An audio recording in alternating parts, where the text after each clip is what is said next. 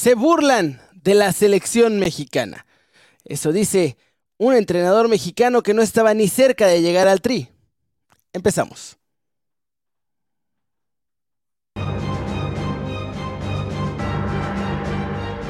La reconciliación no tardaría y fue el... un Diego Lainez harto. Esa fue la imagen que más destacó este fin de semana. Todo culpa de un Guiñac aún más harto. No lo considero justo, la verdad, porque no me lo merezco. El francés regañaba a Lainez por sus pésimos centros en el juego. La reconciliación no tardaría y fue el propio Guiñac el que la propició. Al acabar el encuentro fue a buscar a Lainez. El mexicano todavía sentido lo ignoraba, pero Guiñac le dijo, venga chepaca. Así se fueron del campo tras la derrota frente al América, fundidos en un abrazo, donde Guiñac piensa seguir siendo el mentor de Diego Lainez, a pesar de los regaños durante el encuentro. Y a pesar de los regaños durante el encuentro, muchachos, vimos ya la cara de desesperación de Diego Lainez, de todos los Tigres, en realidad, porque el América les pasó por encima. A Córdoba lo traían de paseo, Lainez no logró profundizar realmente, Guiñac no tuvo oportunidades claras, fue una frustración importante de todo el cuadro de la Sultana del Norte. Sin embargo, ya estaban hablando de ruptura en el equipo, pelea ya definitiva entre Guiñac y Laines. Nada de eso al término del partido. Vieron incluso cómo Laines todavía lo abraza al final, así que me parece que esa relación a Diego Laines quizá le ayude a crecer mucho más.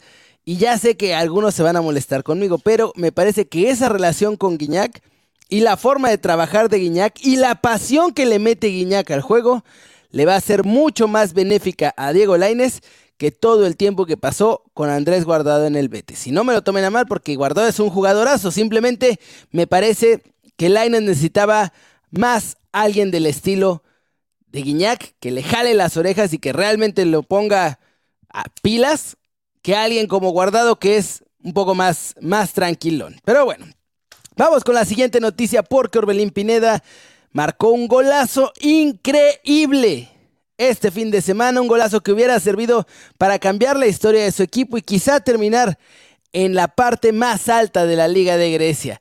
El problema es que utilizó la mano para hacer el jugadón que se aventó y pues se lo anularon, muchachos. Miren nada más, un pase largo y ahí le rebota el balón un poco en la mano, ahí con esa bajadita. Después hace un jugadón, recorta hacia el centro, tiro al ángulo, imparable. No había nada que parara ese disparo del maguito, una cosa espectacular. El problema es que después lo fue a revisar el VAR porque... Desde la, desde la, primera jugada se alcanza a ver cómo lo toca con la mano. El VAR simplemente fue a revisar si fue intencional o no. A mí me parece, que le rebota un poco antes y que no debió haber sido marcada como mano intencional. Sin embargo, para el árbitro la cosa fue diferente. Miren nada más, ahí va a estar. Le mandan el balón, le rebota ahí y ya se va, se escapa el maguito para hacer el jugadón y tirar cruzado al segundo poste. Nada que hacer para el portero rival. En esta la vamos a ver más clara, pero ahí está la mano. Me parece que le rebota y no debió haber sido marcada. Sin embargo, pues ahí es a criterio del árbitro, así que con eso, muchachos, ese golazo increíble del maguito no contó para absolutamente naranjas. Lástima, porque además pierden con el Olympiacos, pierden la cima de la Liga de Grecia. ¿Y qué diablos sigue entonces para Orbelín Pineda y el AEK de Atenas? Pues muchachos, lo que sigue es el playoff, que es como una liguilla, nada más que la liguilla, en el caso de la liga griega, es más parecida a lo que pasa en la liga de Bélgica. Los primeros seis van a jugar entre ellos a ida y vuelta una especie de segunda mini torneo, mini liga, y el que quede con más puntos es el que será el campeón.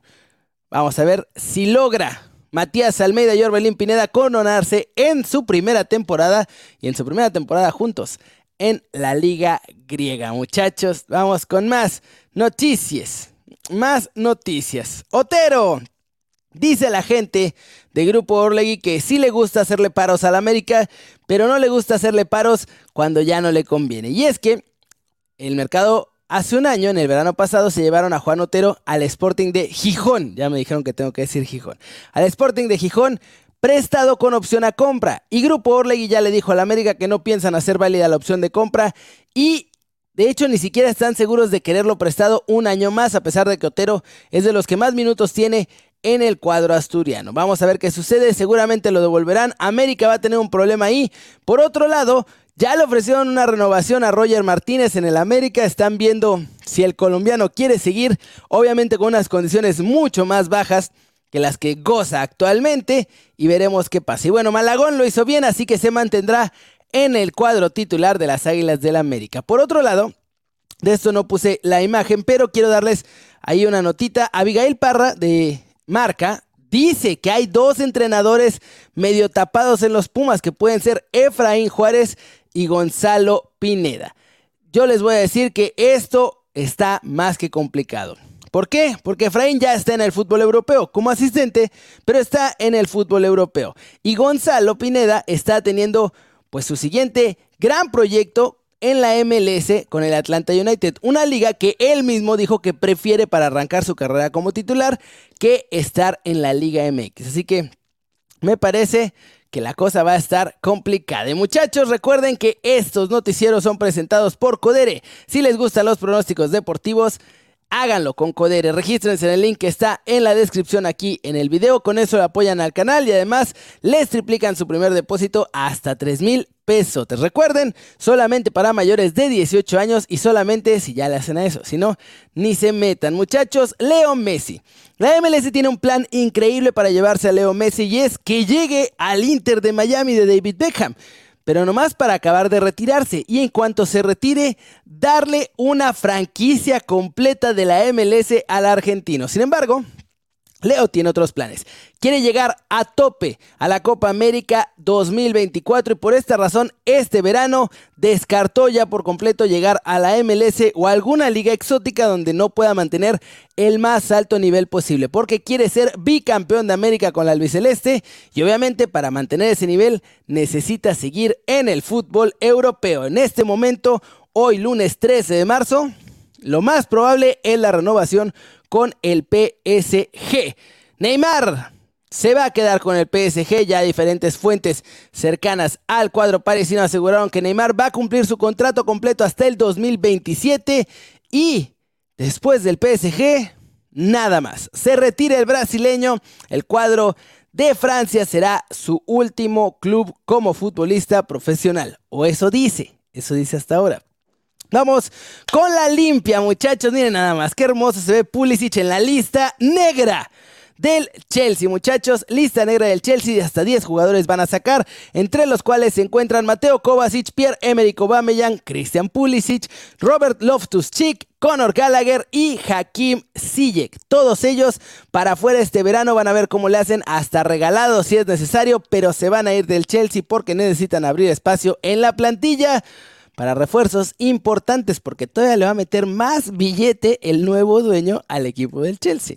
Kylian Mbappé asegura que seguirá en PSG, que todos estos rumores que lo ponen con el Real Madrid están siendo un poquito exagerados y que no tiene intención alguna de dejar al cuadro parisino para unirse a los merengues, sino que es más chismecito de la prensa en España que están queriendo tentar a que se haga este movimiento, aunque parece que está muy, muy lejano. Harry Kane es quizá uno de los delanteros más cotizados para el próximo mercado de verano. El Tottenham no logró dar ese estirón a ser un equipo que realmente pelee por títulos. El inglés está furioso y frustrado por esto. Y bueno, Manchester United, Barcelona, hasta Real Madrid están detrás de los huesitos del delantero de la selección de Inglaterra. Y es por eso que reportan desde Inglaterra precisamente que el Tottenham ya le habría puesto precio, 116 millones.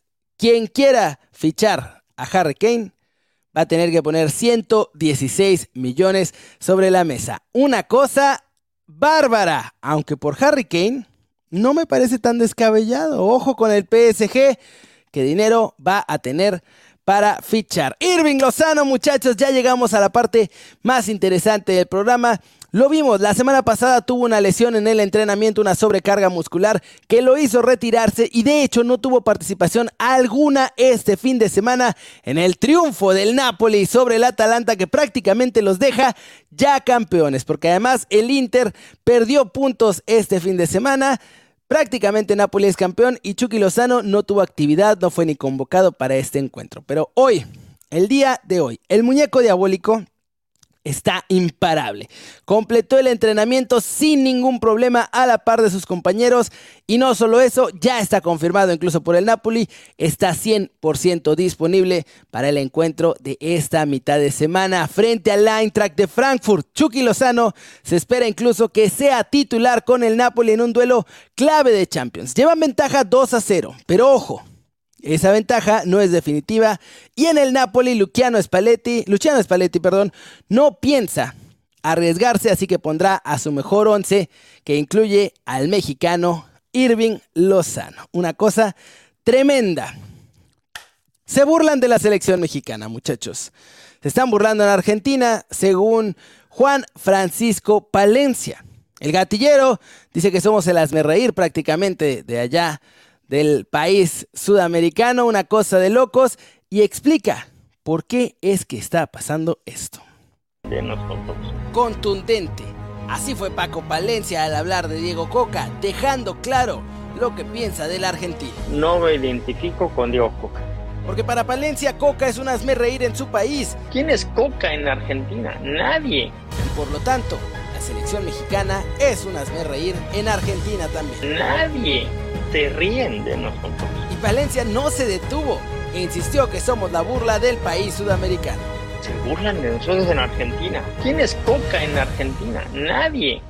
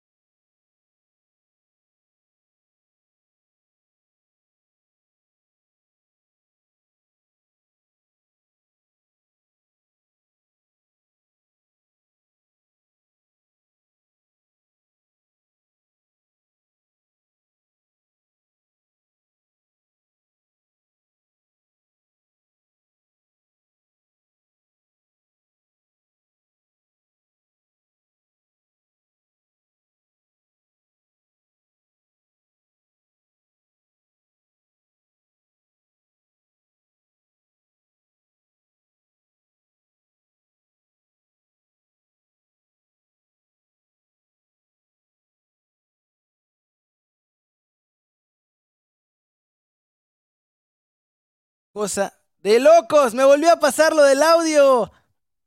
Nah, ya tenía meses que no pasaba, pero ahí está. Juan Francisco Palencia, lo voy a repetir. Ese es lo que describe Juan Francisco Palencia de Diego Coca. Un Juan Francisco Palencia que no ha tenido éxito en ninguno de sus proyectos deportivos. Dice que somos el hazme reír cuando él ha sido incapaz de tener éxito en ninguno de sus proyectos. Y no solo eso, en esta entrevista que David Feitelson le hizo, le preguntaron si él estaba listo para tomar la selección. Y ese mismo Juan Francisco Palencia, que no ha tenido éxito en ninguno de sus proyectos, dijo que sí, pero que no estaba listo por una razón, que era que simplemente no le gustaba dirigir selecciones. Que porque ahorita él estaba más enfocado en entrenar día a día. Una cosa chula lo de Juan Francisco Palencia. ¿Ustedes qué opinan muchachos? ¿Somos la burla de Argentina? Simplemente porque Coca está al mando. Debíamos haber puesto, no sé, al Piojo Herrera, a Nachito Ambriz, a Paco Palencia quizá, aunque él no está listo porque no le gusta dirigir selecciones. Díganme en los comentarios aquí abajo. Se rompió la racha de no silenciar el micro, muchachos, lo siento bastante. Discúlpenme, no volverá a pasar, esperemos en otros meses. Y bueno, somos 521 que se quedaron después del microfonazo. Gracias por seguir aquí, se los agradezco de todo corazón. Échenme la mano con un like para que le lleguemos a más gente y estos microfonazos no pasen más. Eso es lo que estamos buscando en Kerry Que no pase más el microfonazo. Espero que a pesar del microfonazo me haya ganado que se suscriban también al canal y que formen parte de la familia Kerry Ya pueden ver en el chat o en los comentarios aquí que somos una banda bien a todo dar, a pesar de que luego estas situaciones en vivo nos pasan. Muchachos, gracias a cada uno de ustedes que están aquí. Y como siempre me voy a despedir mandando saludos a la banda que no me deja olvidarme que fuse el microfonazo. Saludos a Fast Street, a Raúl Cruz, a José Torres, a Jorge Oliva, Germán Santos, ahora somos un montón, José Sandoval, José Oliva, José Jorge Arturo García, Villaloco, saludos a Jesús Daniel, a Javier Morín, saludos a Juan González, a Lean Maximiliano Mendieta, saludos a Francisco Velázquez, a Ever Lara, a Sergio Jiménez, a Leobardo Martínez, a Raúl Torres, a Gerardo Contreras, a Toño Zamorano y a Gustavo. Gracias muchachos, muchas gracias. Y si no vieron las noticias de ayer, denle clic aquí porque está el resumen de los mexicanos. Hubo golazos. Santi Jiménez está en modo bestia. Y aquí van a ver todo el resumen de lo que hizo ayer. Y yo los veo al ratito en el video de noticias de la tarde. Se les quiere muchachos. Chao.